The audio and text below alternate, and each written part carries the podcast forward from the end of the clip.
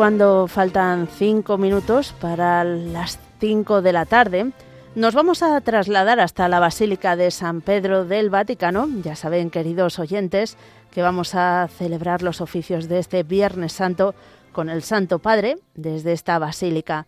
Tenemos con nosotros al Padre Luis Fernando de Prada. Muy buenas tardes, Padre. Muy buenas tardes, Mónica. Muy buenas tardes, muy querida familia de Radio María. Viernes Santo.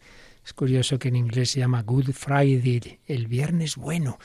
Y puede chocar esa expresión, pero es que gracias a ese amor redentor, gracias a lo que podría parecer muy malo, muy malo, esa terrible pasión de ese hombre inocente, sin embargo podemos ser constituidos de malos, de pecadores, en justos, en buenos, porque el bueno, el único bueno, solo hay uno bueno, que es Dios, hecho carne, ha roto la espiral del odio, la espiral de la venganza, ha respondido al mal con el bien, nos ha enseñado a responder así. Bueno, Mónica, pues ya vemos esta escena que estamos viendo últimamente, el Papa revestido, pero en silla de ruedas, ¿verdad?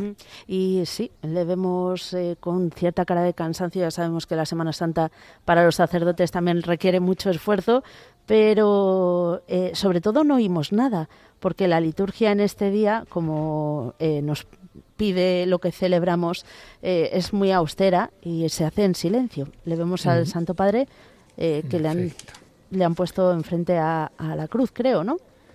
Sí, es la forma que últimamente se está usando esta especie de presidencia compartida. Él hará las oraciones principales desde donde esté, en, en, esa silla de ruedas. Y luego, bueno, eso sí, es tradicional desde hace muchísimos años que la predicación es la, la única vez que yo sepa en una celebración litúrgica del Vaticano los Viernes Santo en que no predica quien preside el, Papa que sea, sino el predicador de la Casa Pontificia, en este caso desde hace muchos años. Le corrijo, siempre lo hace Canta la Mesa, que a mí me supuso un disgusto el primer año que estuve aquí. Pues eso digo, que, ah, que, es, que el Viernes Santo es la única caso, mm, quiero decir, la única tipo de, de día de celebración. Mm en que no presiden los papas, sino el predicador. Y por eso desde siempre, en efecto, es el predicador de la Casa Pontificia, que desde hace muchos años, ya con Juan Pablo II, es el padre Raniero, canta la mesa. Tenemos la buena noticia de que otros años teníamos que traducir aquí al vuelo y ahora nos han dado el texto que se supone que seguirá, lo cual será más fácil que podamos irlo traduciendo para todos vosotros, queridos oyentes. Pero como bien decía Mónica, hoy lo principal no son las palabras, es el silencio, son los gestos, es pues es una celebración de luto, porque por mucho que sepamos los beneficios de todo esto, sin embargo, de por sí, pues es algo muy doloroso, una pasión terrible, terrible, la de nuestro Señor, pero que tenemos que contemplarla para unir a ella nuestras pequeñitas pasiones, nuestras pequeñitas cruces. Eh, ¿Sabemos quién preside en, esa en esa otra presidencia que está siendo mm. cada vez un cardenal? Sí, es el cardenal Mauro Gambetti. Que es. empezamos. Primera oración. Recuerda, Señor, tus misericordias y santifica a tus siervos con tu eterna protección, pues Jesucristo tu Hijo, por medio de su sangre, instituyó en su favor el misterio pascual, el que vive y reina contigo por los siglos de los siglos. Amén. Pues en esta, en esta celebración de Viernes Santo se empieza así, sin ni siquiera hacer la señal de la cruz, sino por esta oración y ya directamente vamos a la liturgia de la palabra, con esa primera lectura impresionantísima del cuarto cántico del siervo de Yahvé, del profeta Isaías. Mirad, mi siervo tendrá éxito, subirá e y crecerá mucho. Como muchos se espantaron de él, porque desfigurado no parecía hombre, ni tenía aspecto humano. Así, asombrará a muchos pueblos. Ante él, los reyes cerrarán la boca al ver algo inenarrable y comprender algo inaudito. ¿Quién creyó nuestro anuncio? ¿A quién se reveló el brazo del Señor? creció en su presencia como brote, como raíz en tierra árida, sin figura, sin belleza. Lo vimos sin aspecto atrayente, despreciado y evitado de los hombres, como un hombre de dolores, acostumbrado a sufrimientos, ante el cual se ocultan los rostros, despreciado y desestimado.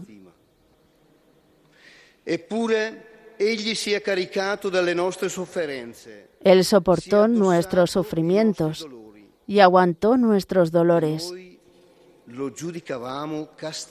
Nosotros lo estimamos leproso, herido de Dios y humillado. Pero Él fue traspasado por nuestras rebeliones, triturado por nuestros crímenes. Nuestro castigo saludable cayó sobre Él. Sus cicatrices nos curaron. Perduti come un gregge. Ognuno di noi todos errábamos como ovejas, cada uno siguiendo su camino. Y el Señor cargó sobre él todos nuestros crímenes, maltratado, voluntariamente se humillaba y no abría la boca. Como cordero llevado al matadero, como oveja ante el esquilador, enmudecía y no abría la boca. E sin defensa, sin justicia, se lo llevaron. ¿Quién se preocupará de su estirpe? Lo arrancaron de la tierra de los vivos. Por los pecados de mi pueblo lo hirieron. Le dieron sepultura con los malvados y una tumba con los malhechores, aunque no había cometido crímenes, ni hubo engaño en su boca. El Señor quiso triturarlo con el sufrimiento y entregar su vida como expiación. Verá su descendencia prolongará sus años. Lo que el Señor quiere prosperará por su mano. Por los trabajos de su alma verá la luz. El justo se saciará de conocimiento. Mi siervo justificará a muchos porque cargó con los crímenes de ellos. Le daré una multitud como parte y tendrá como despojo una muchedumbre, porque expuso su vida a la muerte y fue contado entre los pecadores. Él tomó el pecado de muchos e intercedió por los pecadores. Palabra de Dios.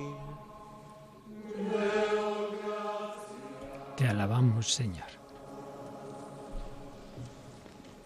Impresionante profecía de Isaías a la que vamos a responder con el no menos impresionante Salmo 21, con las palabras de Jesús al morir. Padre, en tus manos encomiendo, bueno, por usar la versión litúrgica, Padre, a tus manos encomiendo mi espíritu. Padre, a tus manos encomiendo mi espíritu.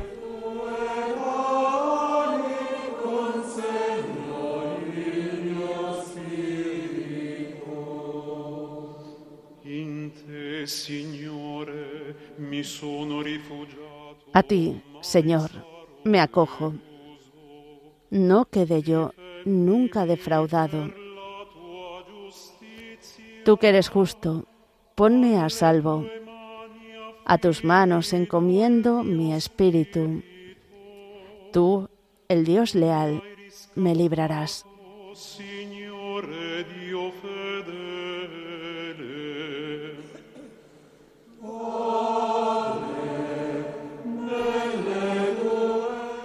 Padre, a tus manos encomiendo mi espíritu.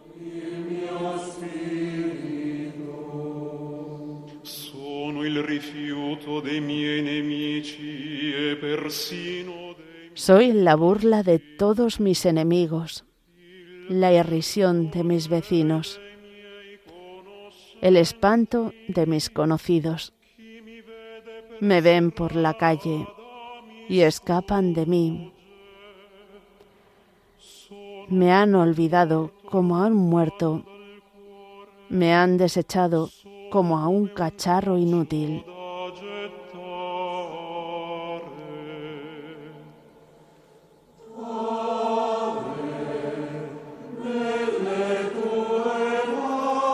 Padre, a tus manos encomiendo mi espíritu.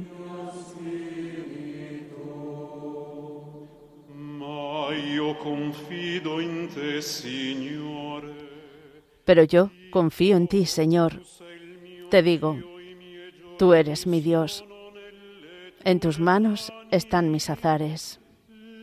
Líbrame de mis enemigos que me persiguen.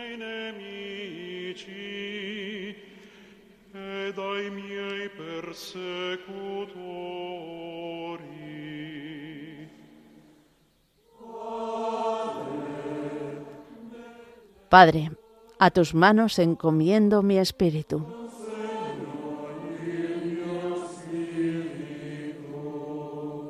Sul tuo servo fa splendere il tuo volto. Haz brillar tu rostro sobre tu siervo. Sálvame por tu misericordia. Sed fuertes y valientes de corazón los que esperáis en el Señor. Voi tutti che sperate nel Signore.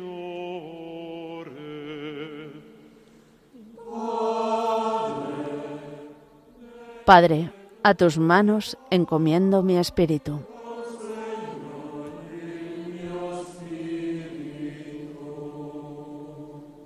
Y pasamos a la segunda lectura de la carta a los hebreos, que será leída en inglés.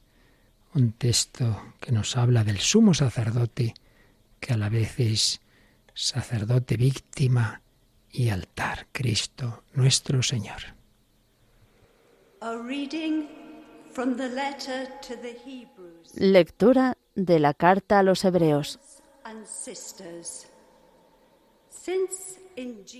Hermanos, ya que tenemos un sumo sacerdote grande que ha atravesado el cielo, Jesús, Hijo de Dios, mantengamos firme la confesión de fe. No tenemos un sumo sacerdote incapaz de compadecerse de nuestras debilidades, sino que ha sido probado en todo, como nosotros, menos en el pecado.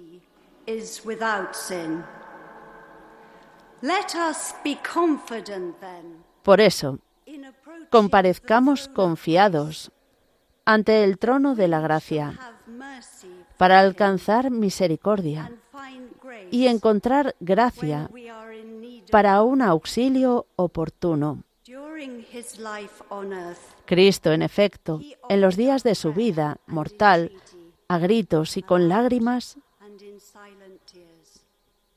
presentó one oraciones y súplicas al que podía salvarlo de la muerte, siendo escuchado por su piedad filial.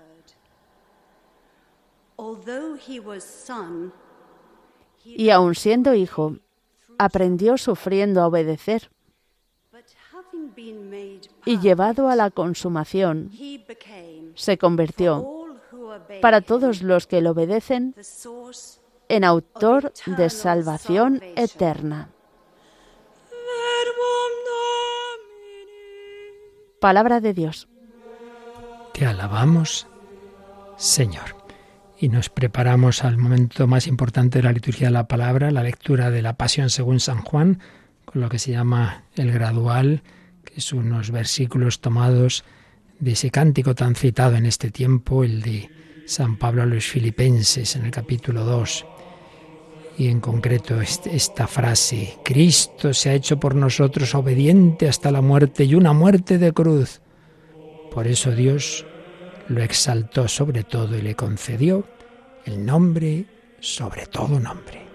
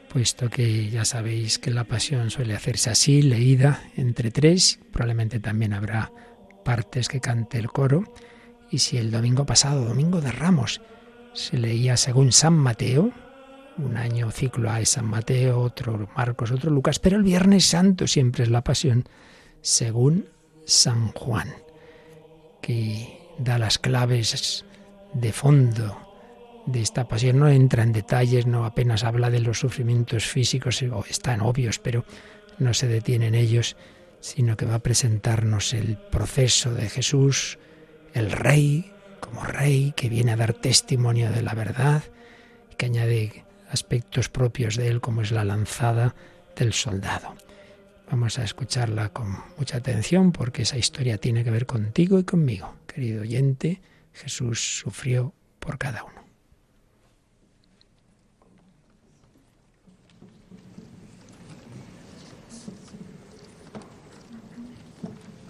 Se ponen de pie los asistentes. Pasión de nuestro Señor Jesucristo según San Juan.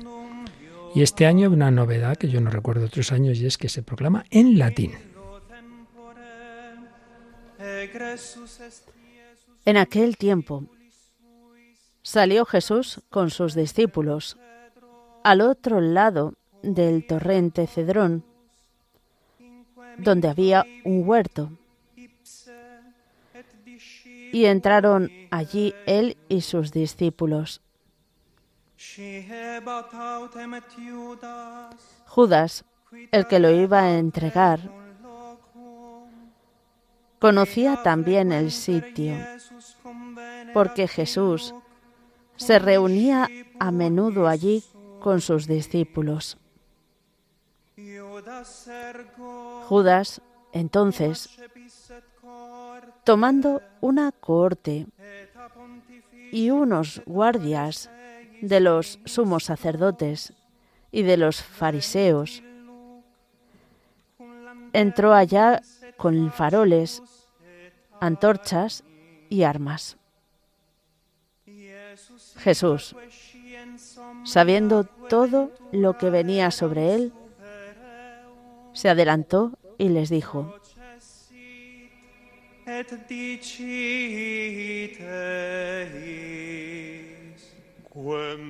¿A quién buscáis? Le contestaron, A Jesús el Nazareno.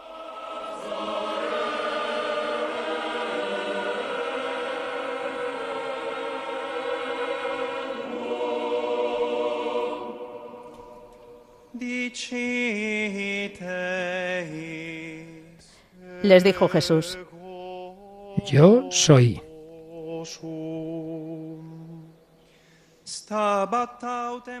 Estaba también con ellos Judas, el que lo iba a entregar. Al decirles, yo soy, retrocedieron y cayeron a tierra. Les preguntó otra vez,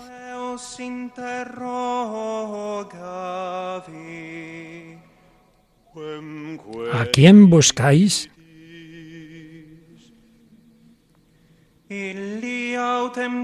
Ellos dijeron,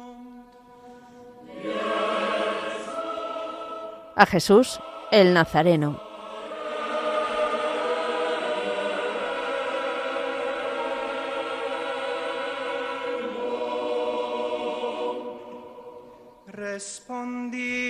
Jesús contestó, Os he dicho que soy yo. Si me buscáis a mí, dejad marchar a estos. Sinite os habire.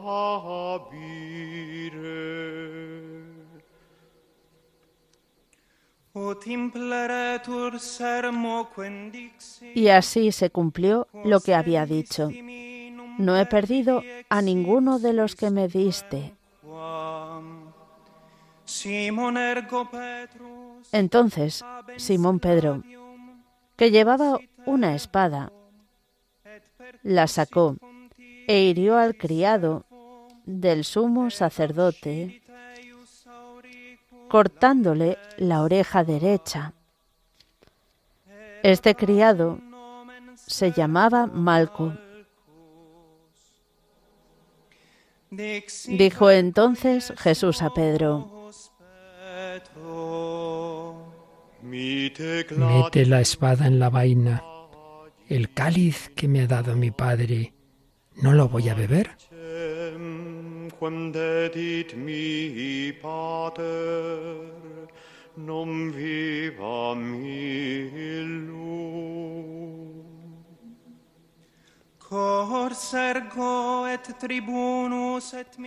La corte, el tribuno y los guardias de los judíos prendieron a Jesús, lo ataron y lo llevaron primero a Anás, porque era suegro de Caifás, sumo sacerdote aquel año.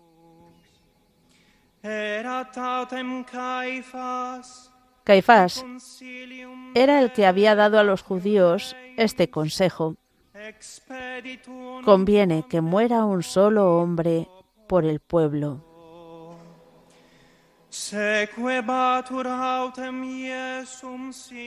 Simón Pedro y otro discípulo seguían a Jesús. Este discípulo era conocido del sumo sacerdote y entró con Jesús en el palacio del sumo sacerdote, mientras Pedro se quedó fuera a la puerta. Salió el otro discípulo, el conocido del sumo sacerdote.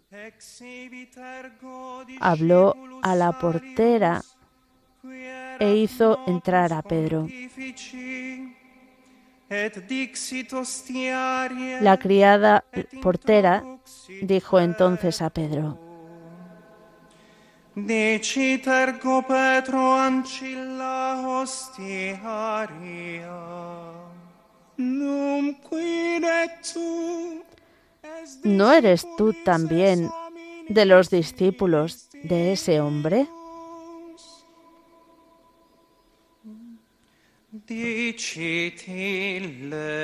Él dijo, no lo soy.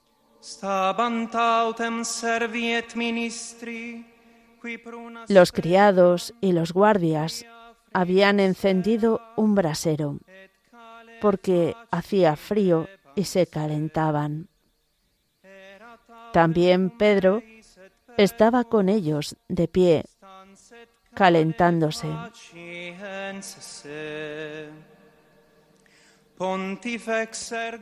El sumo sacerdote interrogó a Jesús acerca de sus discípulos y de su doctrina.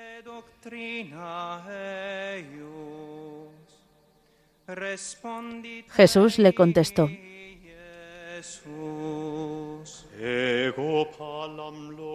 Yo he hablado abiertamente al mundo.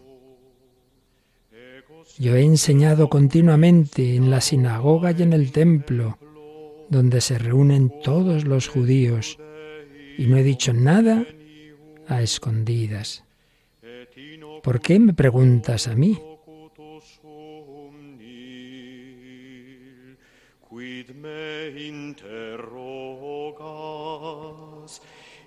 Pregunta a los que me han oído, ¿de qué les he hablado? Ellos saben lo que yo he dicho.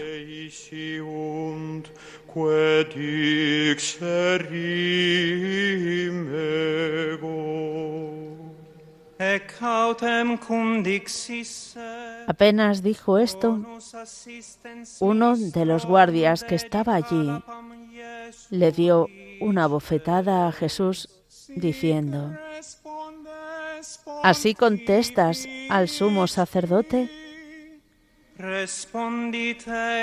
Jesús respondió, Jesús Si he faltado al hablar, muestra en que he faltado.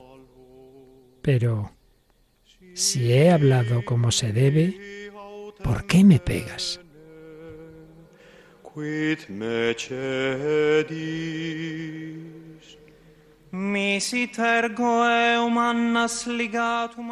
Entonces Anás lo envió atado a Caifás, sumo sacerdote.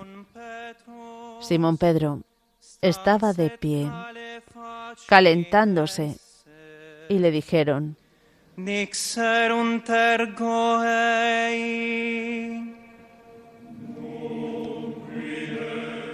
¿no eres tú también de sus discípulos?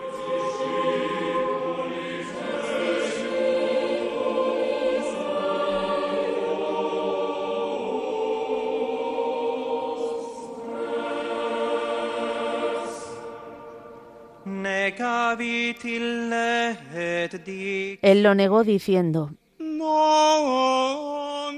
no lo soy. Uno de los criados del sumo sacerdote, pariente de aquel a quien Pedro le cortó la oreja, le dijo, ¿no te he visto yo en el huerto con él?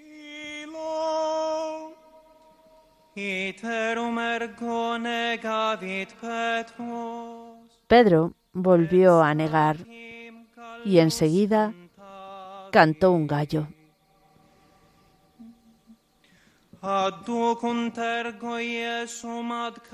Llevaron a Jesús de casa de Caifás al pretorio.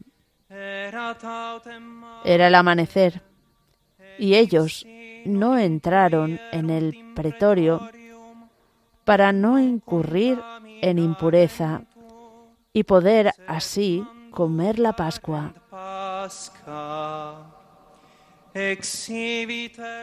Salió Pilato afuera, a donde estaban ellos, y dijo,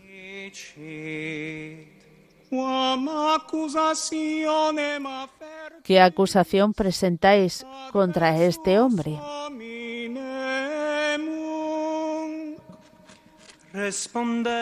Le contestaron,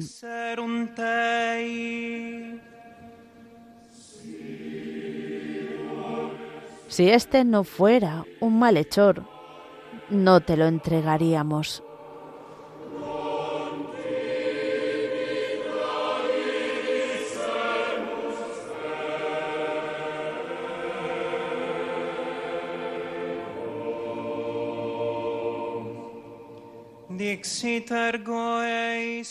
Pilato les dijo,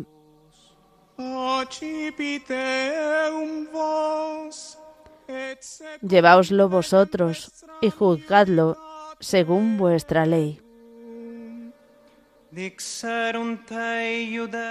Los judíos le dijeron,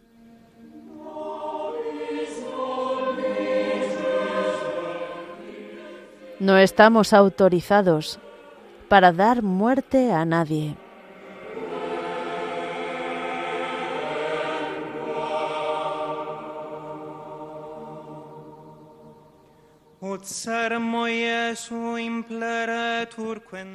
Y así se cumplió lo que había dicho Jesús, indicando de qué muerte iba a morir. Entró otra vez Pilato en el pretorio, llamó a Jesús y le dijo,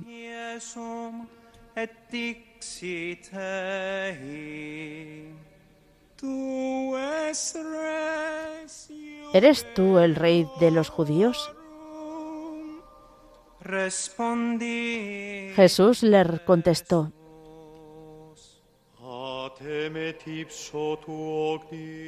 ¿Dices eso por tu cuenta o te lo han dicho otros de mí?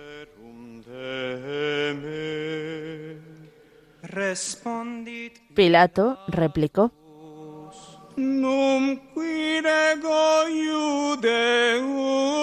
¿acaso soy yo judío? Tu gente y los sumos sacerdotes te han entregado a mí. ¿Qué has hecho?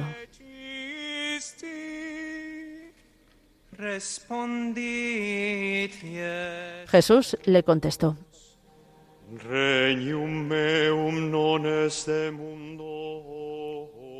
Mi reino no es de este mundo. Si mi reino fuera de este mundo, mi guardia habría luchado para que no cayera en manos de los judíos. Pero mi reino no es de aquí.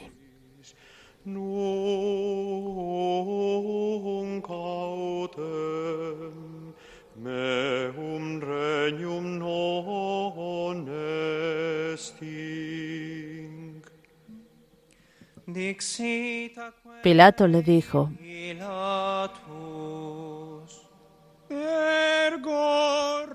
entonces, ¿tú eres rey?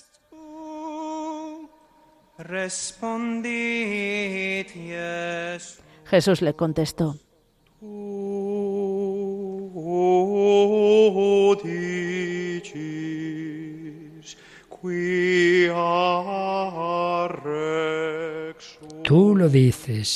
soy rey. Yo para esto he nacido y para esto he venido al mundo, para dar testimonio de la verdad.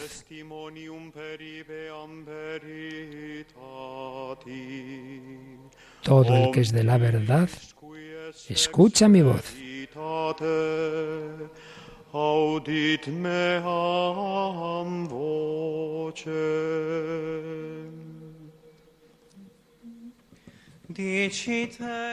Pilato le dijo,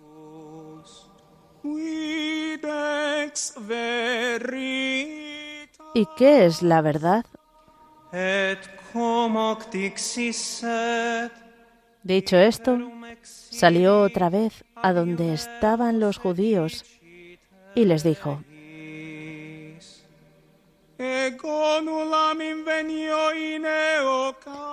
yo no encuentro en él ninguna culpa. Es costumbre entre vosotros que por Pascua ponga a uno en libertad. ¿Queréis que os suelte al rey de los judíos?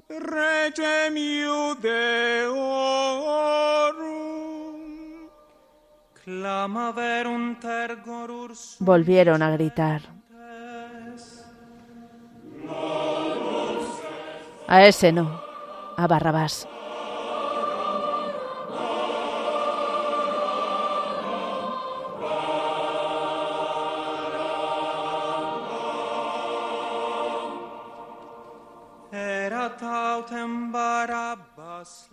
El tal Barrabás era un bandido. Tunc ergo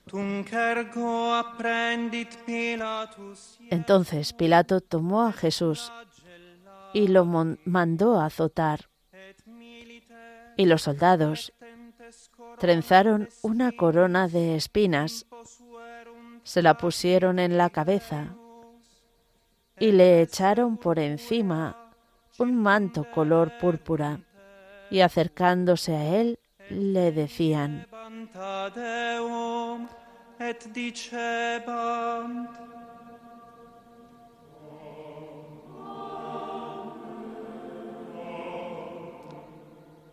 Salve, Rey de los judíos.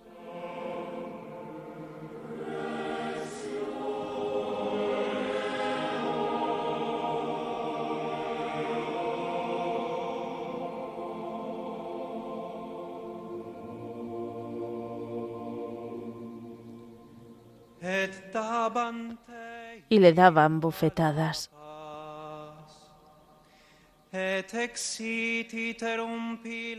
Pilato salió otra vez afuera y les dijo,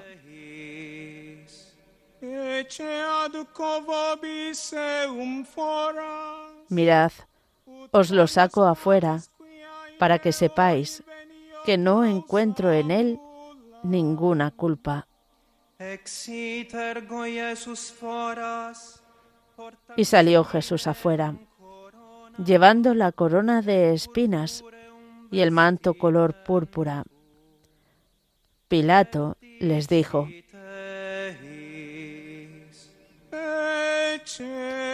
He aquí al hombre. Cuando lo vieron los sumos sacerdotes y los guardias, gritaron,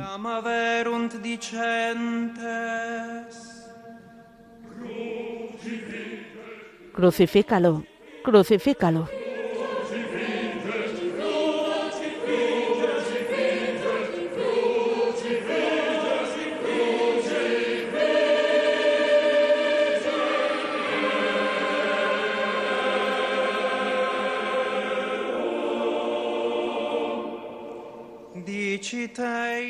Pilato les dijo, Accipite eum vos et crucifigit "Lleva- lleváoslo vosotros y crucificadlo, porque yo no encuentro culpa en él.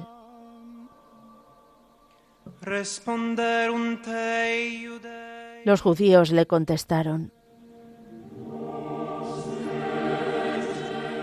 Nosotros tenemos una ley, y según esa ley tiene que morir, porque se ha hecho hijo de Dios.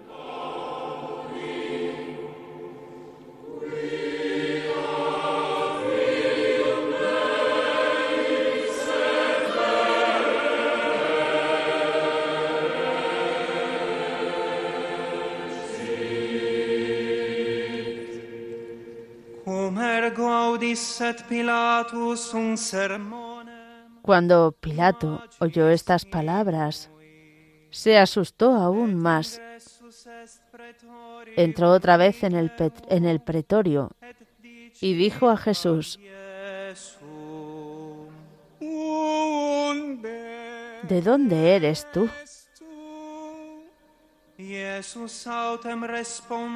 Pero Jesús no le dio respuesta. Y Pilato le dijo,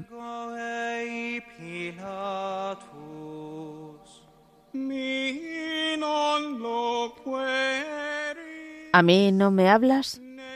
¿No sabes que tengo autoridad para soltarte y autoridad para crucificarte?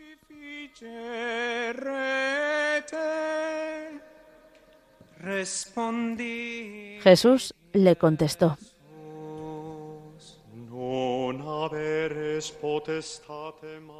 No tendrías ninguna autoridad sobre mí si no te lo hubieran dado de lo alto.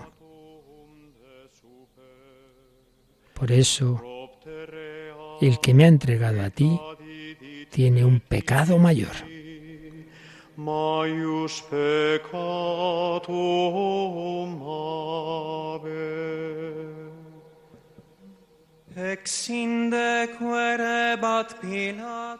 Desde este momento, Pilato trataba de soltarlo, pero los judíos gritaban,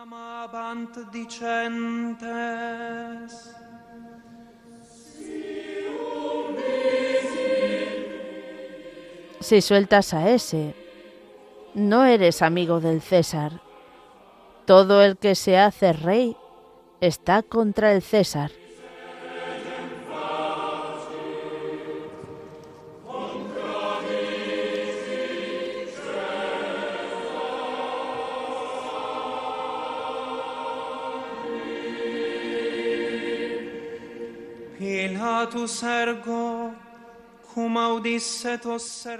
Pilato, entonces, al oír estas palabras, sacó afuera a Jesús y se sentó en el tribunal, en el sitio que llaman el enlosado, en hebreo, Gábata.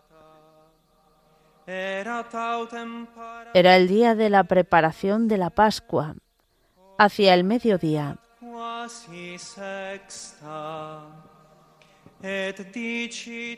Y dijo Pilato a los judíos.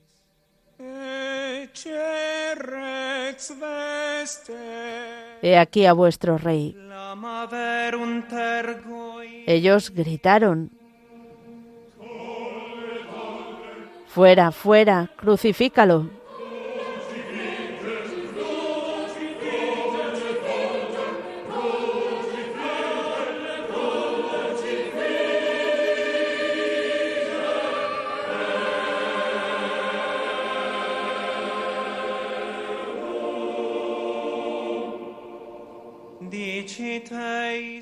Pilato les dijo. ¿A vuestro rey voy a crucificar? Contestaron los sumos sacerdotes. No tenemos más rey que el César.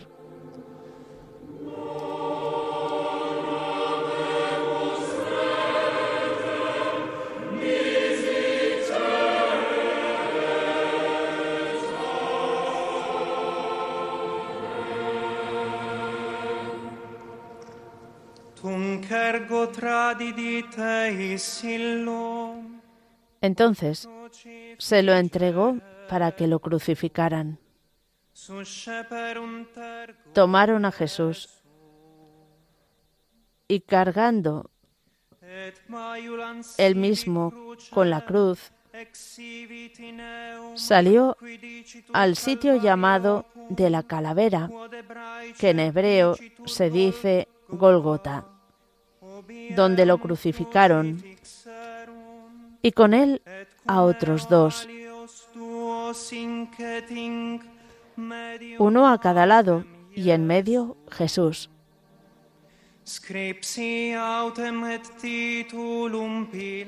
Y Pilato escribió un letrero y lo puso encima de la cruz.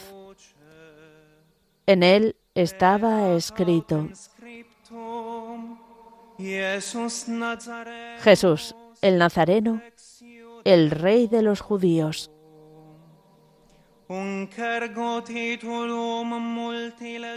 Leyeron el letrero muchos judíos, porque estaba cerca el lugar donde crucificaron a Jesús. Y estaba escrito en hebreo, latín y griego. Latine grece Entonces los sumos sacerdotes de los judíos dijeron a Pilato, No escribas el rey de los judíos, sino este ha dicho, soy el rey de los judíos.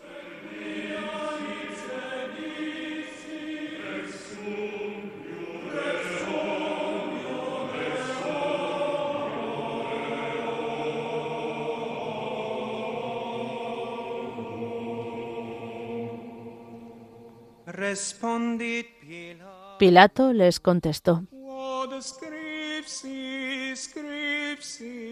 Lo escrito, escrito está.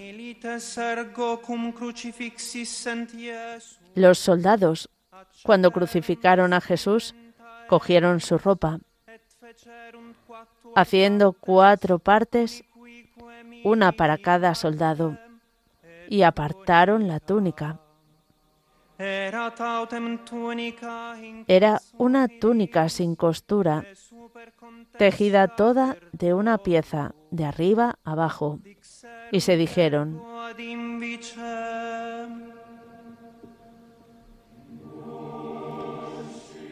no la rasguemos, sino echémosla a suerte, a ver a quién le toca.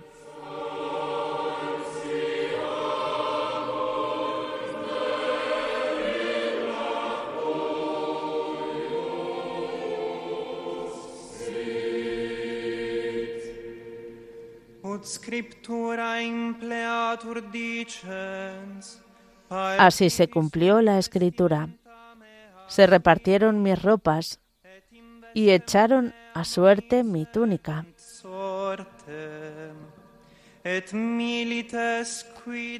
Esto hicieron los soldados.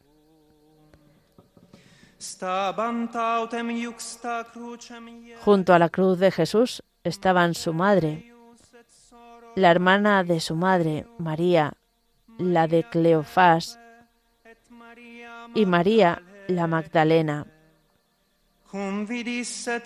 Jesús, al ver a su madre y junto a ella al discípulo al que amaba, dijo a su madre,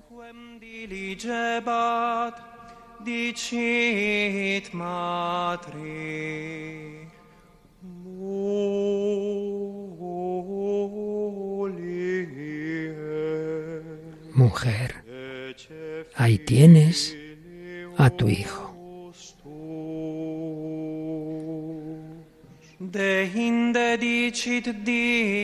Luego dijo al discípulo, Ahí tienes a tu madre. y desde aquella hora el discípulo la recibió como algo propio. Después de esto, sabiendo Jesús que ya todo estaba cumplido, para que se cumpliera la escritura, dijo,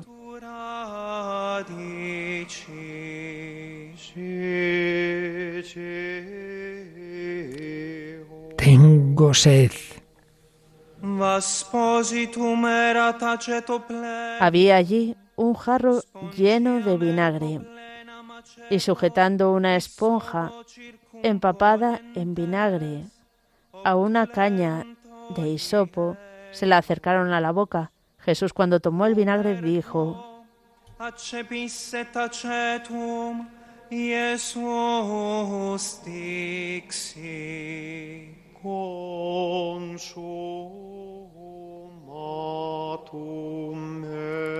Está cumplido. e inclinando la cabeza, entregó el espíritu. Y en este momento impresionante de la historia que estamos rememorando litúrgicamente, hacemos una pausa, todos los asistentes que pueden se arrodillan, porque esto es demasiado grande como para quedarnos impertérritos. Adoramos en silencio el misterio del Dios hecho hombre que ha muerto por cada uno. Dios que no puede morir, asumió la naturaleza humana para tomar de nosotros el dolor y la muerte y darnos de él la vida, la resurrección, la esperanza. Adoramos en silencio los misterios del Señor y las cruces en la vida.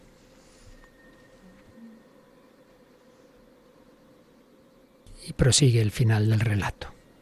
Iudei ergo quoniam parasceverat, ut non remanerent in cruce corpora sab- Los judíos entonces, como era el día de la preparación, para que no se quedaran los cuerpos en la cruz el sábado, porque aquel sábado era un día grande, pidieron a Pilato que les quebraran las piernas y que los quitaran.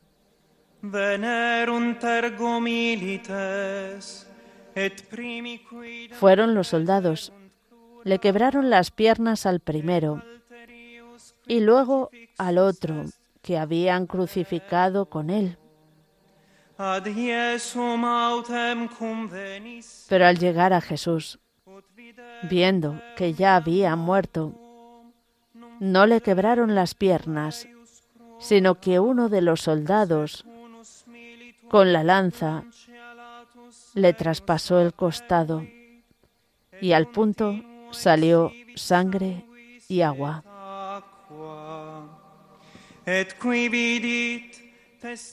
El que lo vio da testimonio y su testimonio es verdadero. Y él sabe que dice verdad, para que también vosotros creáis.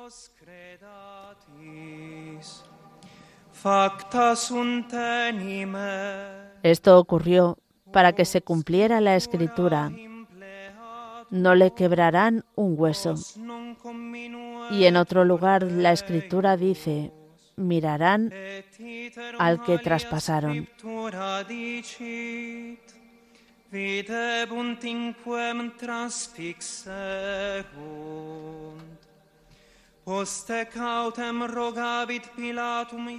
Después de esto, José de Arimatea, que era discípulo de Jesús, aunque oculto por miedo a los judíos, pidió a Pilato que le dejara llevarse el cuerpo de Jesús.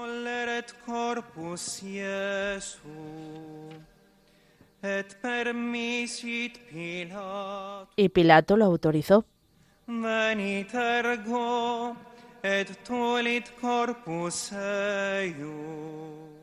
Él fue entonces y se llevó el cuerpo. Llegó también Nicodemo, el que había ido a verlo de noche, y trajo unas cien libras de una mixtura de mirra y aloe.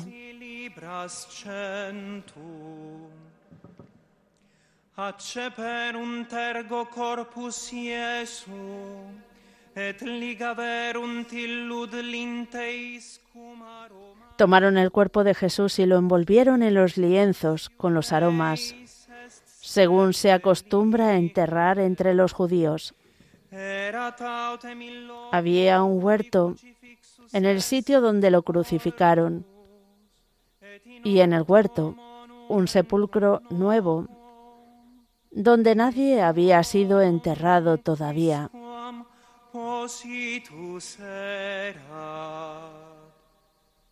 Y como para los judíos era el día de la preparación y el sepulcro estaba cerca, pusieron allí a Jesús.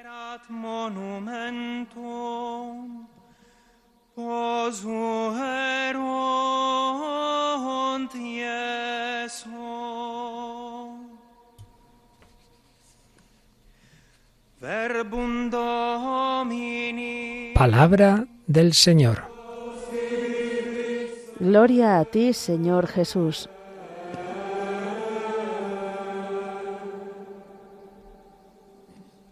Sí, gloria a ti, Señor Jesús, cuya gloria ha sido el amor, el amor extremo, el amor loco, el amor que te subió a la cruz y te bajó al sepulcro. Vamos a oír el comentario, la homilía que nos va a hacer de estas lecturas, como decíamos antes, es el único día del año litúrgico en la Basílica de San Pedro en que aunque presida a los papas, predica el predicador de la Casa Pontificia, es también como un signo.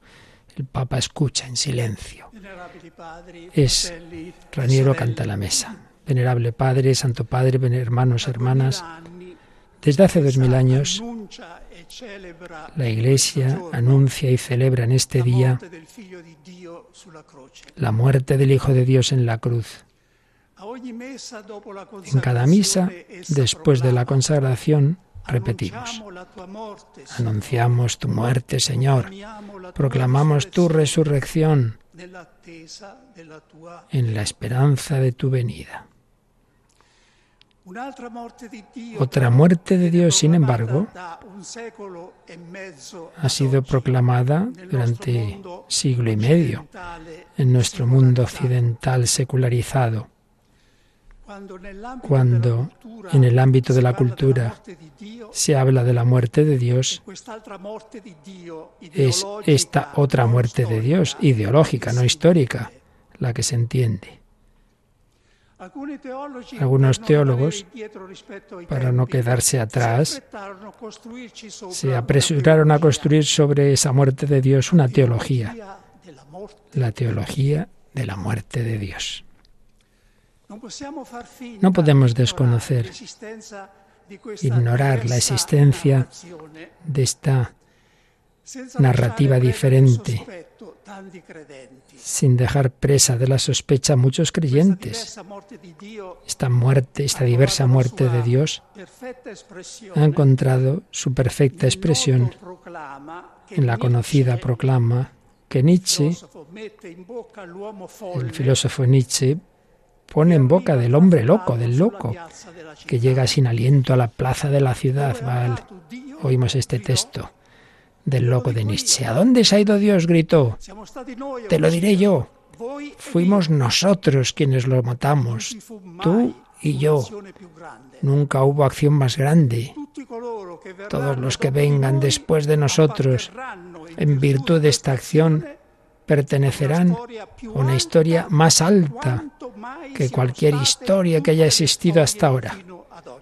Es el párrafo de, de Nietzsche. En la lógica de estas palabras, y creo en las expectativas del autor, de Nietzsche, estaba que después de él la historia ya no se dividirá más en antes y después de Cristo, sino en antes de Nietzsche y después de Nietzsche. Aparentemente no es la nada lo que se pone en el lugar de Dios, sino el hombre. Y más precisamente el superhombre o el más allá del hombre. De este hombre nuevo se debe exclamar ahora con un sentimiento de satisfacción y de orgullo, no ya de compasión, ecce homo. Ese es el verdadero hombre. Sin embargo, no tardaremos mucho en darnos cuenta de que, dejado a sí mismo, el hombre no es nada. Otro texto de Nietzsche. ¿Qué hicimos desatando esta tierra de la cadena de su sol? ¿Hacia dónde se mueve ahora? ¿A dónde caminamos? ¿Lejos de todo sol? ¿No es la nuestra una caída eterna? Hacia atrás, hacia los lados, hacia adelante, de todos lados. ¿Hay todavía un arriba y un abajo? ¿No estamos quizá vagando por una nada infinita? La respuesta tácita y aseguradora del hombre loco a estas preguntas suyas es, no, no vagaremos en una nada infinita, porque el hombre cumplirá la tarea encomendada, hasta ahora a Dios.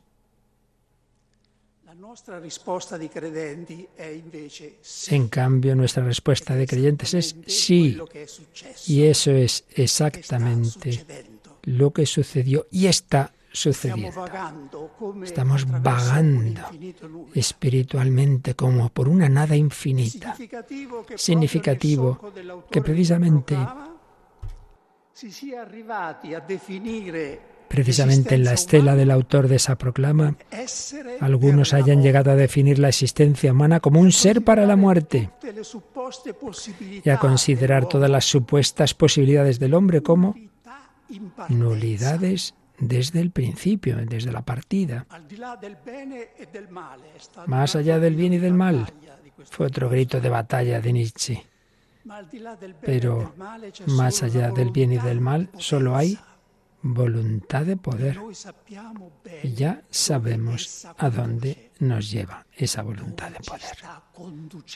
¿Dónde nos está conduciendo? Non ci è lecito giudicare il cuore di un uomo che No nos es lícito juzgar el corazón de un hombre que solo Dios conoce. Incluso el autor de ese programa. Tuvo su parte de sufrimiento en la vida. Y el sufrimiento une a Cristo. Quizás más de lo que lo separan de él las invectivas. La oración de Jesús en la cruz. Padre, perdónalos porque no saben lo que hacen. No fue dicha solo. Para los que estaban presentes en el Calvario ese día.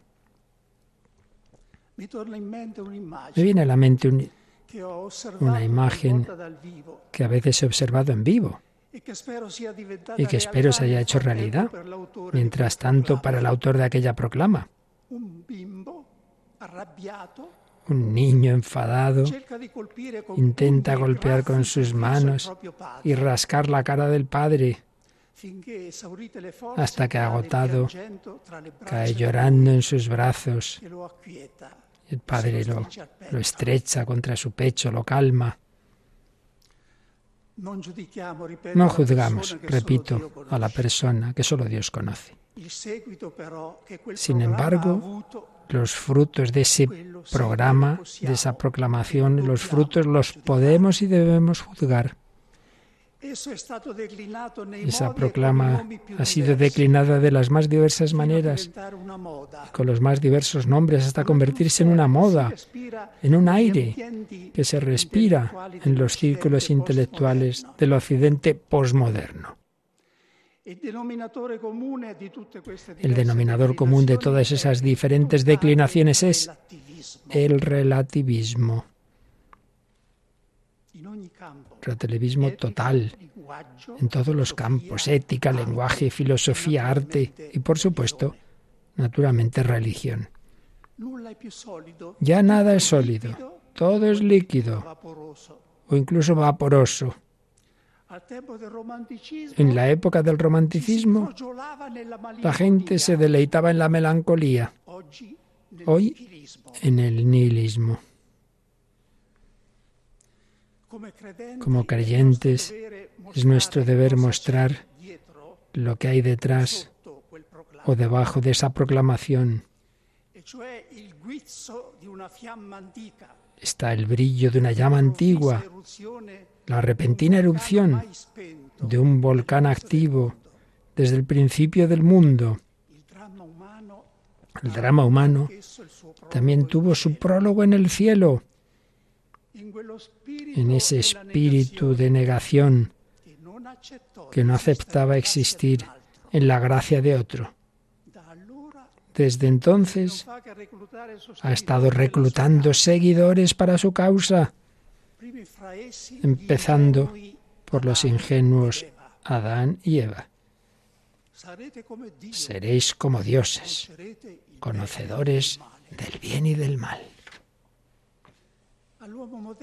Para el hombre moderno, Todo esto no le parece más que un mito etiológico para explicar la existencia del mal en el mundo Y en el sentido positivo que hoy se le da a la palabra mito, realtà, así es en realidad. Pero la historia, la literatura nuestra propia experiencia personal nos dicen que detrás de este mito hay una verdad trascendente que ninguna narración histórica o razonamiento filosófico podría transmitirnos. Dio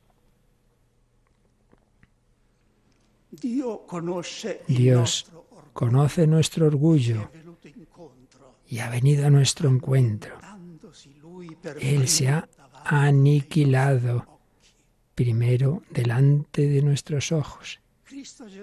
De hecho, Cristo Jesús, y cita ahora el texto de San Pablo en Filipenses, siendo de condición divina, no se aferró ávidamente al ser igual a Dios, al contrario se despojó de sí mismo, tomando la condición de esclavo, hecho semejante a los hombres, y así, reconocido como hombre por su presencia, se humilló a sí mismo, hecho obediente hasta la muerte y una muerte de cruz. Dio Dios, fuimos nosotros quienes lo matamos, tú y yo, grita el hombre loco de Nietzsche. Esta cosa terrible en realidad sucedió una vez en la historia humana, pero en un sentido bien distinto de lo que él entendía. Porque es verdad, hermanos y hermanas, es verdad. Fuimos nosotros, vosotros y yo, quienes matamos a Jesús de Nazaret. Él murió por nuestros pecados y por los del mundo entero. Pero su resurrección nos asegura que este camino no conduce a la derrota, sino que gracias a nuestro arrepentimiento conduce a esa apoteosis de la vida buscada en vano por otros caminos.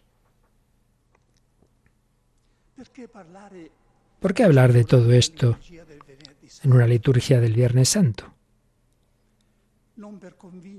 No para convencer a los ateos de que Dios no está muerto.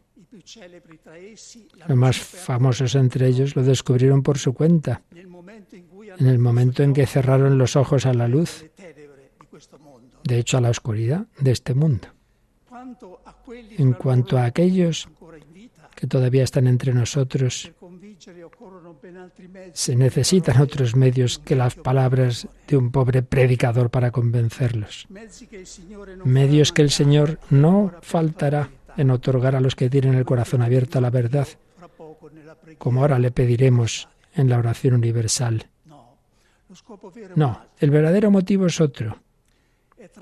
Es para evitar que los creyentes, quién sabe, tal vez solo unos pocos estudiantes universitarios, sean arrastrados a este vórtice del nihilismo que es el verdadero agujero negro del universo espiritual. El intento es hacer resonar entre nosotros la exhortación siempre actual de nuestro Dante Alighieri cita este texto del paraíso. Sed, oh cristianos, en moveros más graves. No seáis como pluma a todo viento y no penséis que cada agua os lave.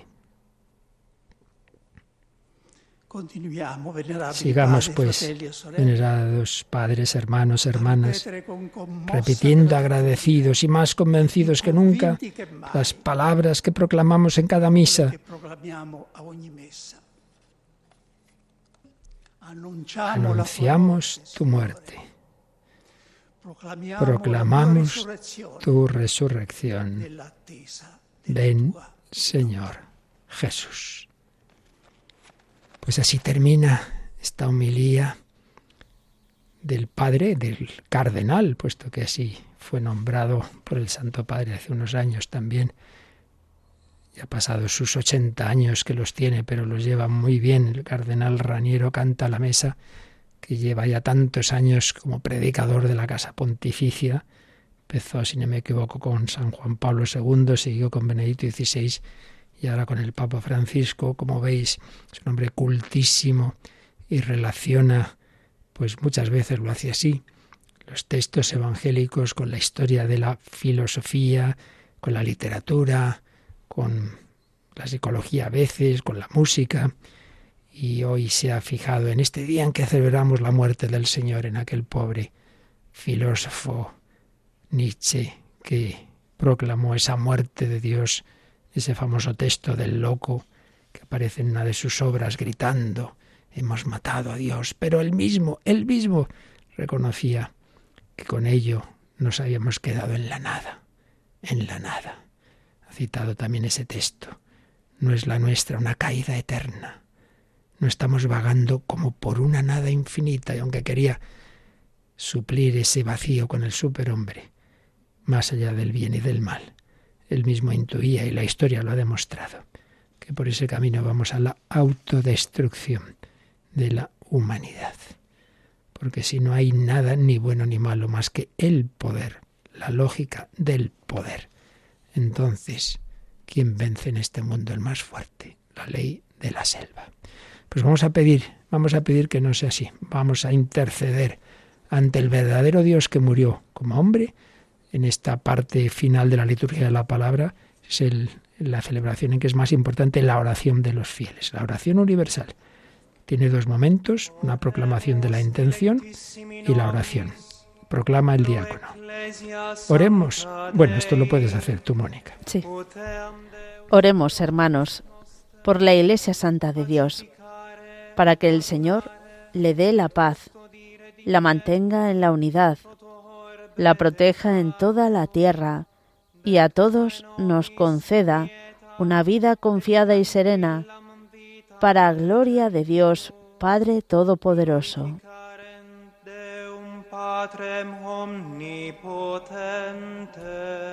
Tras enunciar la intención se hace un momento de silencio. Vamos a hacer ahora peticiones como en círculos concéntricos, empezando por la Iglesia. Y el Papa dice, Dios Todopoderoso y Eterno, que en Cristo manifiestas tu gloria a todas las naciones, vela solícito por la obra de tu amor, para que la Iglesia extendida por todo el mundo persevere con fin quebrantable en la confesión de tu nombre por Cristo nuestro Señor. Amén. Segunda intención por el Papa. Oremos también por nuestro Santo Padre, el Papa Francisco, para que Dios, que lo llamó al orden episcopal, lo asista y proteja para bien de la Iglesia como guía del pueblo santo de Dios. Y hacemos momento de silencio. Dei. Pedimos interiormente por el Papa que preside esta celebración. Dios Todopoderoso y Eterno, cuya sabiduría gobierna todas las cosas, atiende bondadoso nuestras súplicas y guarda en tu amor a quien has elegido como Papa, para que el pueblo cristiano gobernado por ti progrese siempre en la fe bajo el callado del mismo pontífice, por Cristo nuestro Señor. Amén. Oremos también por nuestros obispos, por todos los presbíteros y diáconos y por todos los miembros del pueblo santo de Dios. Después del Papa pedimos por todos los obispos y demás ministros y miembros del pueblo de Dios. Dios Todopoderoso y Eterno, cuyo Espíritu santifica y gobierna todo el cuerpo de la Iglesia. Escucha las súplicas que te dirigimos por tus ministros, para que con la ayuda de tu gracia todos te sirvan con fidelidad. Por Cristo nuestro Señor. Amén. Y ahora por los que están preparándose a entrar en la Iglesia. Oremos también por nuestros catecúmenos, para que Dios nuestro Señor les abra los oídos del Espíritu y la puerta de la misericordia, de modo que, recibida la remisión de todos los pecados por el baño de la regeneración, sean incorporados a Jesucristo nuestro Señor.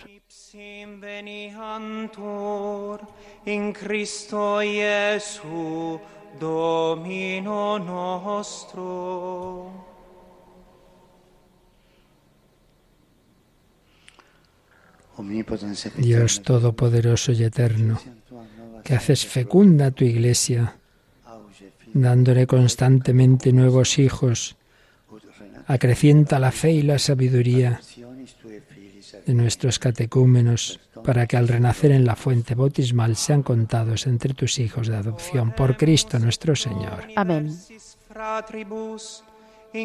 Oremos también por todos aquellos hermanos que creen en Cristo, para que Dios nuestro Señor asista y congregue en una sola iglesia a cuantos viven de acuerdo con la verdad. Congregare et custodire dignetur.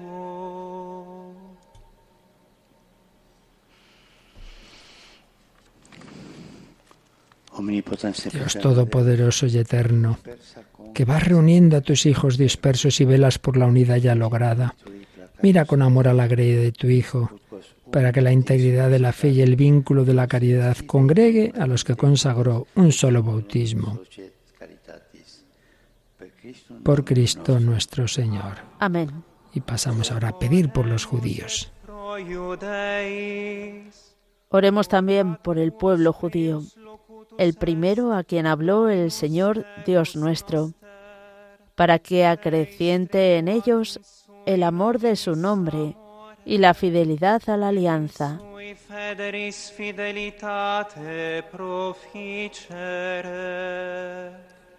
Pues sí, oramos también por este pueblo para que reconozca a Cristo.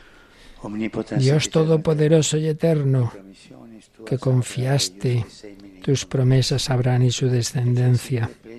Escucha con piedad las súplicas de tu Iglesia para que el pueblo de la primera alianza llegue a conseguir en plenitud la redención. Por Cristo nuestro Señor. Amén. Pero también pedimos por los que no creen en Jesús. Oremos también por los que no creen en Cristo, para que, iluminados por el Espíritu Santo, encuentren el camino de la salvación. Y es que Cristo murió por todos los hombres, también por los que no creen, para que lo lleguen a encontrar. Dios Todopoderoso y Eterno, concede a quienes no creen en Cristo encontrar la verdad al caminar en tu presencia con sincero corazón y a nosotros, deseosos de ahondar en el misterio de tu vida, ser ante el mundo testigos más convincentes de tu amor y crecer en la caridad fraterna. Por Cristo nuestro Señor. Amén. Por eso también vamos a pedir por los que no creen en Dios.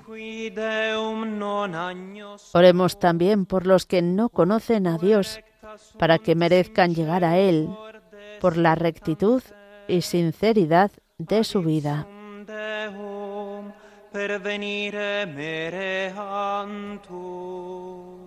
Es que Dios quiere tocar los corazones de todos. Dios Todopoderoso y Eterno, que creaste a todos los hombres, para que deseándote siempre te busquen, y cuando te encuentren descansen en ti. Concédeles en medio de sus dificultades que los signos de tu amor y el testimonio de las buenas obras de los creyentes los lleven al gozo de reconocerte como el único Dios verdadero y Padre de todos los hombres. Por Cristo nuestro Señor. Amén. Y siempre tenemos presente a los gobernantes que condenaron a Jesús a fin de cuentas en la persona de Pilato. Oremos también por los gobernantes de todas las naciones, para que Dios nuestro Señor, según sus designios, los guíe en sus pensamientos y decisiones hacia la paz y libertad de todos los hombres.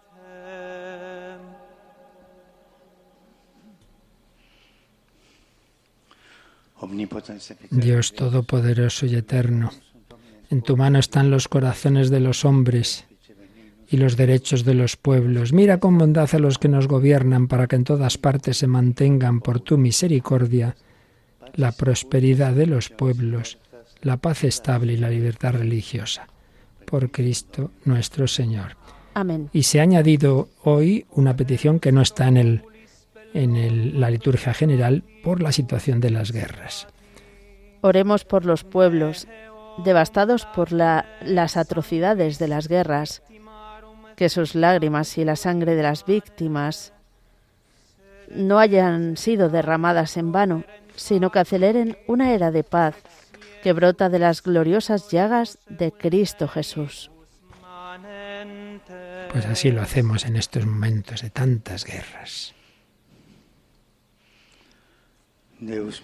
Dios misericordioso y fuerte, que anulas las guerras y abajas a los soberbios, aleja lo más pronto posible de la humanidad los horrores y las lágrimas, para que todos podamos ser llamados verdaderamente tus hijos, por Cristo nuestro Señor.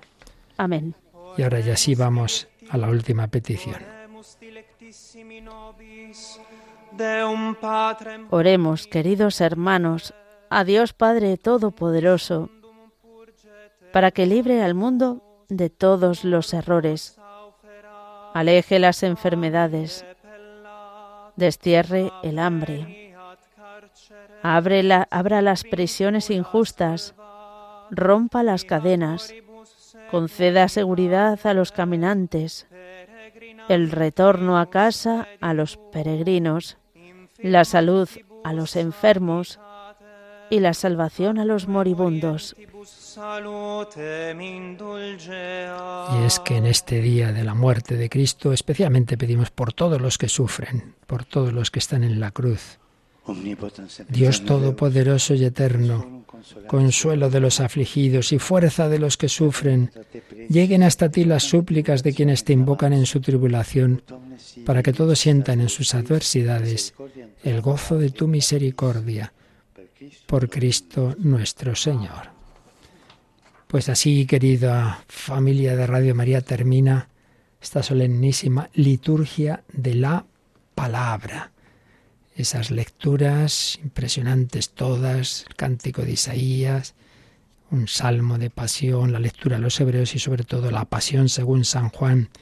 Y tras la predicación del cardenal Raniero Cantalamesa, estas peticiones, esta oración universal, nunca hay tantas peticiones y tan solemnes porque hoy Cristo ha muerto por todos y pedimos por todos los hombres. Y entramos en la segunda parte, la adoración de la Santa Cruz, que cada uno de nosotros, allá donde estemos, acojamos en nuestra vida la cruz, con un doble sentido. Por un lado, damos gracias a Jesús, que ha muerto por cada uno de nosotros, pero también que sea una manera de asumir, aceptar con fe, pues las cruces que todos tenemos en la vida, sabiendo que todo eso, bien llevado, contribuye no solo a nuestra santificación, sino a colaborar a la redención del mundo se va mostrando el crucifijo. Mirad el árbol de la cruz, donde estuvo clavada la salvación del mundo. Y el pueblo responde, venid, a adorarlo. adorarlo.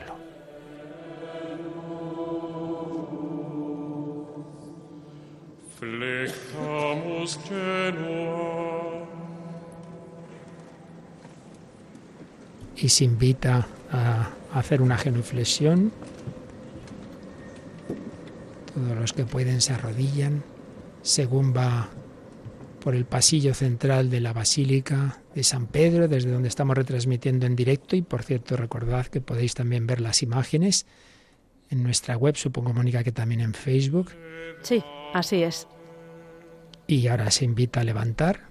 Tres veces se va a hacer este gesto de arrodillarse y levantarse según va avanzando el ministro que lleva el crucifijo por el pasillo central de esta Basílica de San Pedro, en esta celebración de los oficios de Viernes Santo, presididos por el Papa, aunque ya hemos oído la predicación era del cardenal Cantalamesa, y suponemos que la parte final de la comunión será un cardenal también. Y de momento el diácono siga avanzando. Como os decía, es el momento de que en nuestro corazón demos gracias a Jesús, Él ha muerto por ti y por mí, y también de que besemos las cruces, no las llevemos ahí arrastras protestando, sino, aunque nos cueste, porque al propio Jesús le costó, si es posible, pase de mí este cáliz, pero, pero, no se haga mi voluntad sino la tuya. El diácono está llegando al centro de la basílica y de nuevo se nos invitará a esa adoración. Mirad el árbol de la cruz, donde estuvo clavada la salvación del mundo. Venid a adorarlo.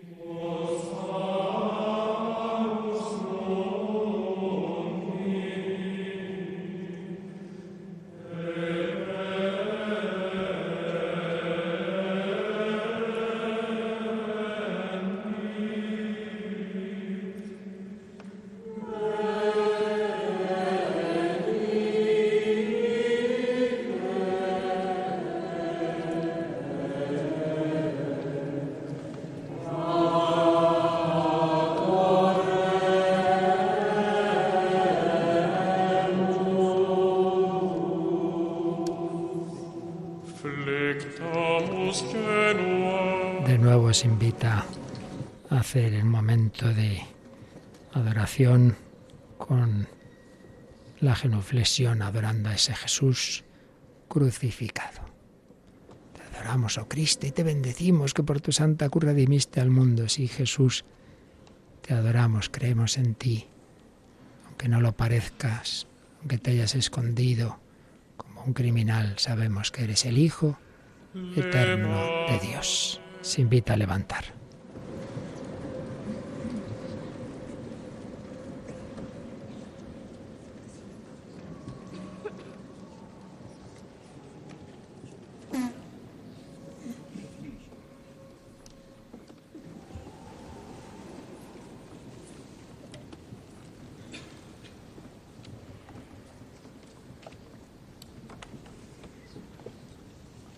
Continúa la procesión hasta el momento en el que haremos ese tercer momento de adoración a la cruz. El riguroso silencio de esta liturgia eh, también, pues como decíamos al principio, manifiestan la sobriedad de la, de la tristeza del momento de este eh, de ver a Jesús crucificado por todos nuestros pecados. Mirad el árbol de la cruz, donde estuvo clavada la salvación del mundo. Venid a adorarlo.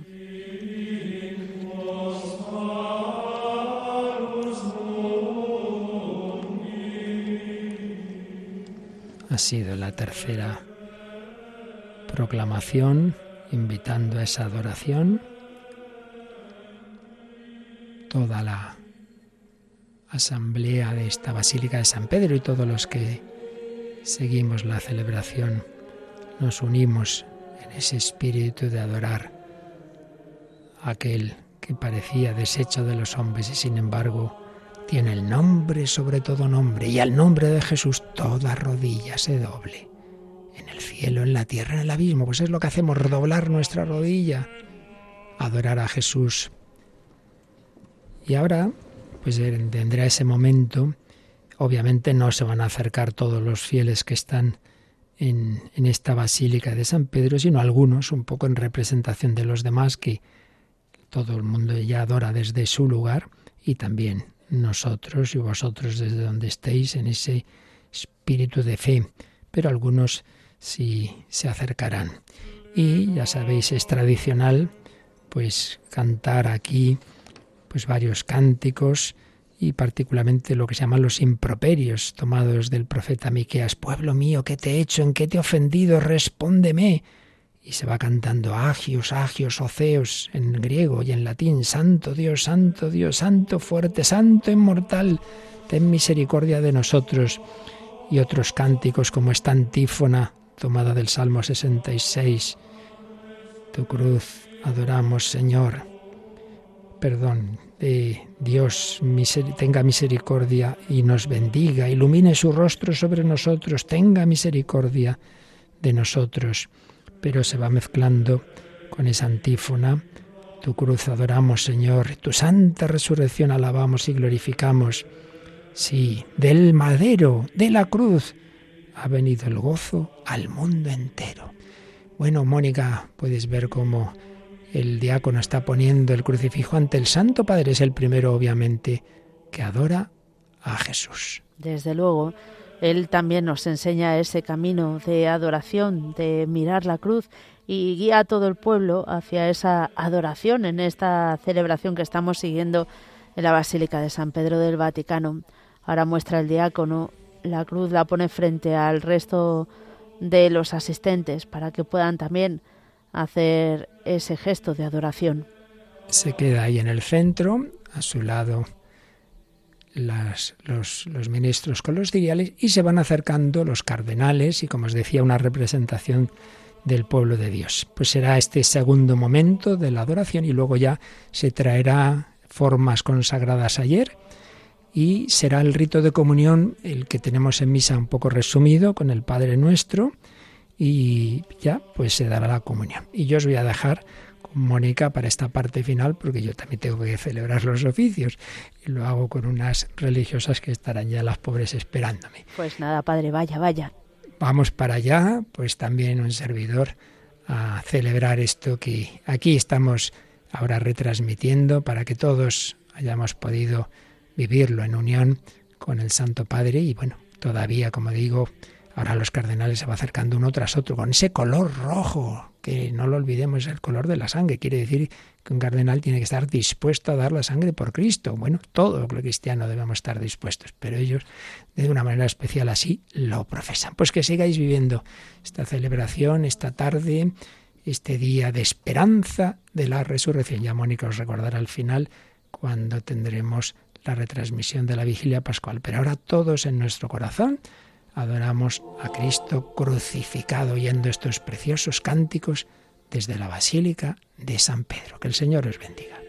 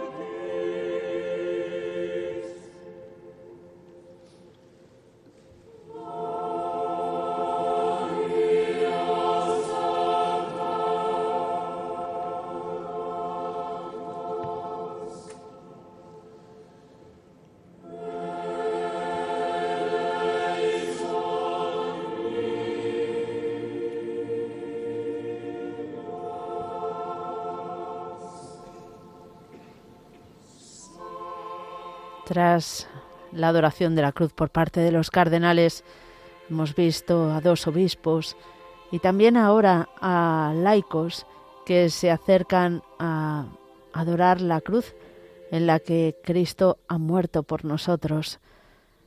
Si cada uno de vosotros que nos escucháis, queridos oyentes, tenéis alguna cruz cerca, también es el momento, si no habéis podido ir a los oficios, de contemplarla y de adorarla, viendo a nuestro Salvador ahí por nosotros.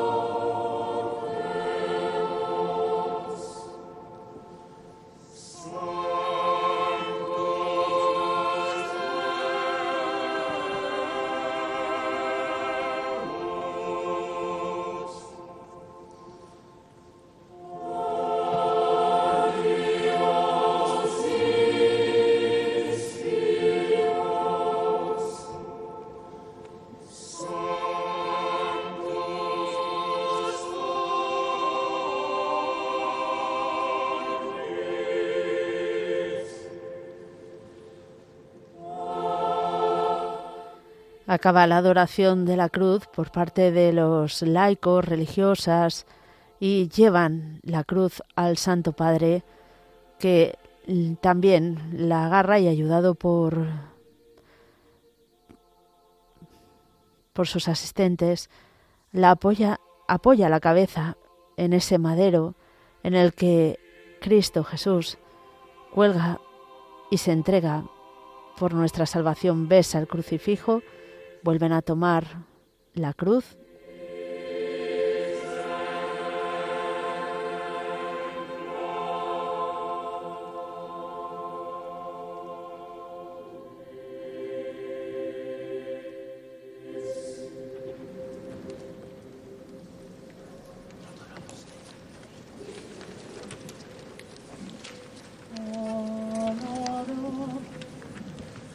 El diácono se dirige hacia el presbiterio.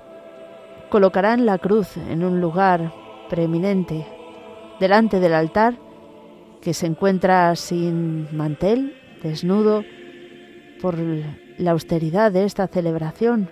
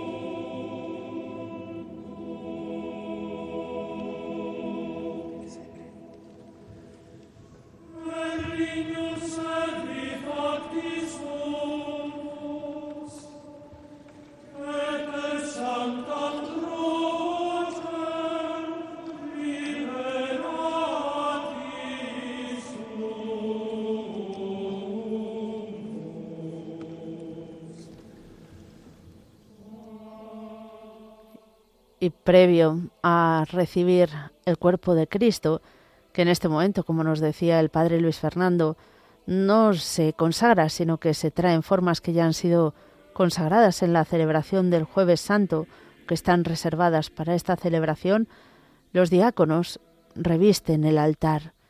Escuchamos al coro entonando estos cantos.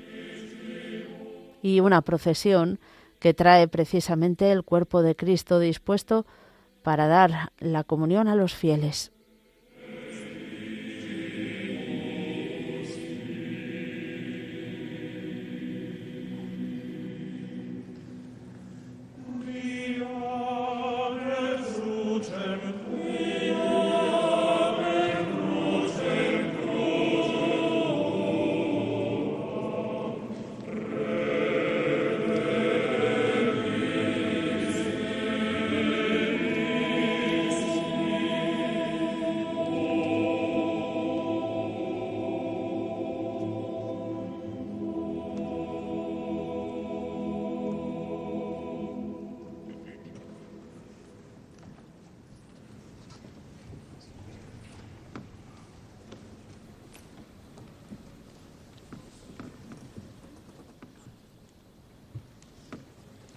La procesión de la Eucaristía va acompañada de numerosísimos sacerdotes que serán los encargados de repartir la comunión a los fieles que han acudido. En breves momentos el Santo Padre nos invitará a rezar el Padre Nuestro. Se disponen todos rodeando el altar. También vemos algún diácono entre los ministros que van a repartir la comunión el cáliz con las formas, el copón con las formas, perdón, lo han colocado sobre el altar y ahora vamos a escuchar esta parte de la celebración.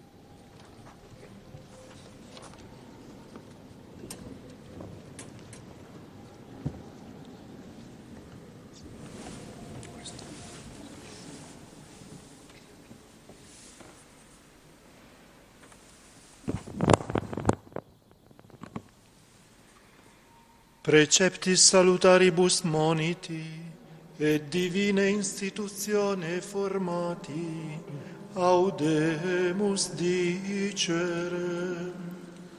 Ave nostre, qui ex in celis, sanctificetur nomen Tuum, adveniat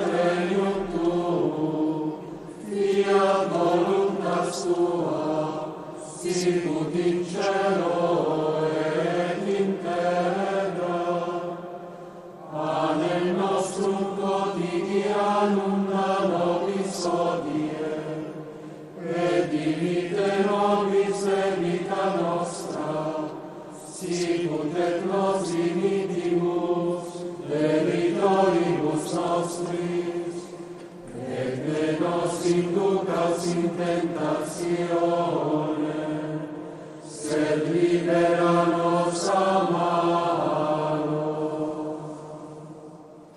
No era el Santo Padre el que ha hecho esta invitación, ha sido el cardenal Mauro Gambetti.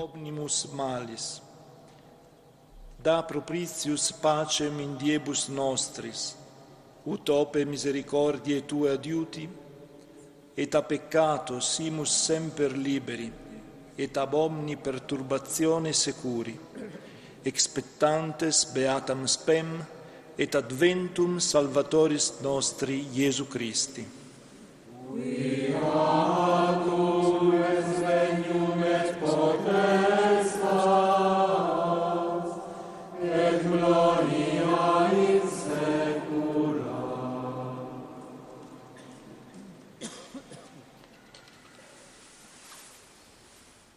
El pueblo ha respondido, tuyo es el reino, tuyo el poder y la gloria por siempre, Señor. Ecce qui tollit peccata mundi, beati qui ad cenam agni vocati sunt.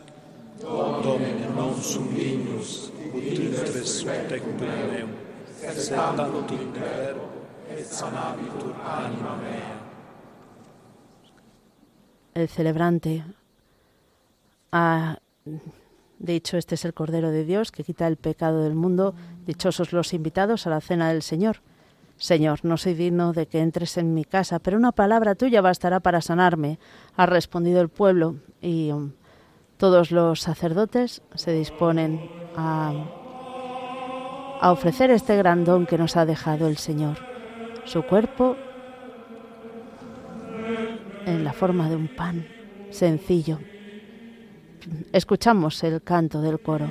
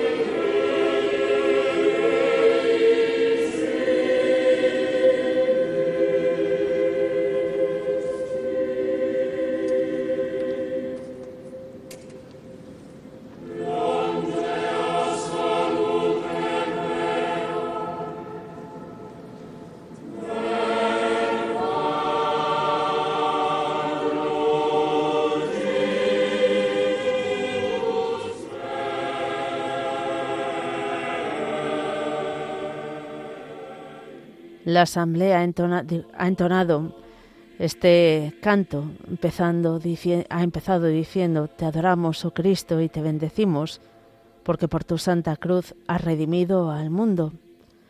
Y después canta las palabras de Jesús en la cruz, Dios mío, Dios mío, ¿por qué me has abandonado? Estás lejos de mi plegaria y del llanto de, de mi tristeza.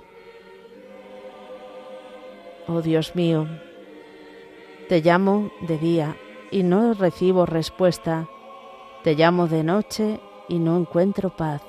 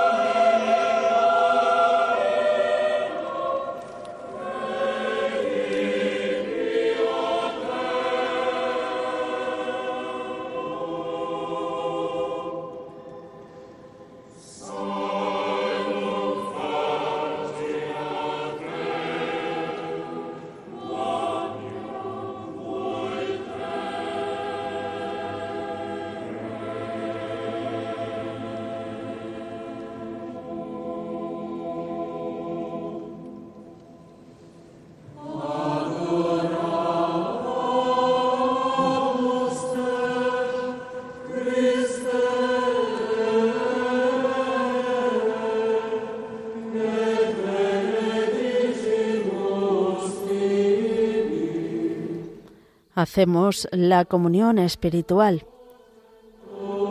Jesús mío, creo que estás realmente presente en el Santísimo Sacramento. Te amo sobre todas las cosas y te deseo en el interior de mi alma, ya que en este momento no puedo recibirte sacramentalmente, ven al menos espiritualmente a mi corazón. Estando dentro de mí, yo te abrazo y me uno todo a ti no permitas nunca que me separe de ti. Eterno Padre, yo te ofrezco la sangre preciosísima de Jesucristo como pago por mis pecados y los del mundo entero, en sufragio de las almas del purgatorio y por las necesidades de la Santa Iglesia.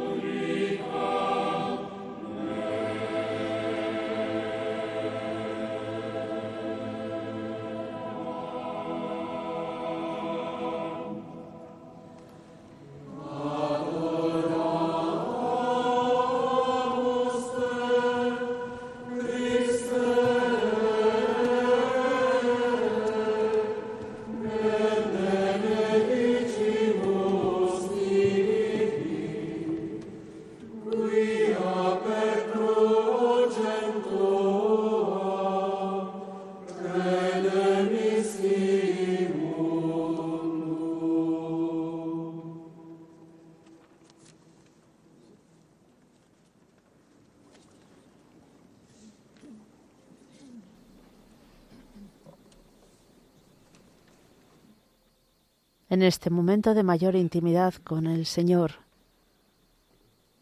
Meditamos en lo que ha sido todos los momentos de su pasión y reflexionamos también, pues como nosotros mismos muchas veces le traicionamos, le negamos,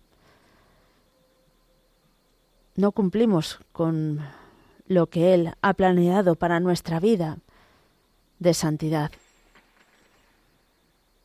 hemos recibido el cuerpo de Cristo y le agradecemos su entrega. También le pedimos la fortaleza para afrontar las cruces, como decía el padre Luis Fernando, pues no arrastrándolas, no con lamentos, con quejas, ni siquiera con una resignación triste. Pidamos que nos nos comunique ese misterio de abrazar la cruz y de ofrecernos con... Escuchamos al Padre. Dios Todopoderoso y Eterno, que nos has renovado con la gloriosa muerte y resurrección de tu ungido, continúa realizando en nosotros, por la participación en este misterio, la obra de tu misericordia, para que vivamos siempre entregados a ti, por Jesucristo nuestro Señor. Amén. El diácono nos invita a inclinarnos para recibir la bendición. Descienda, Señor, tu bendición abundante sobre tu pueblo, que ha celebrado la muerte de tu Hijo con la esperanza de su resurrección. Llegue a él tu perdón, reciba el consuelo, crezca su fe y se afiance en él la salvación eterna. Por Jesucristo nuestro Señor. Amén.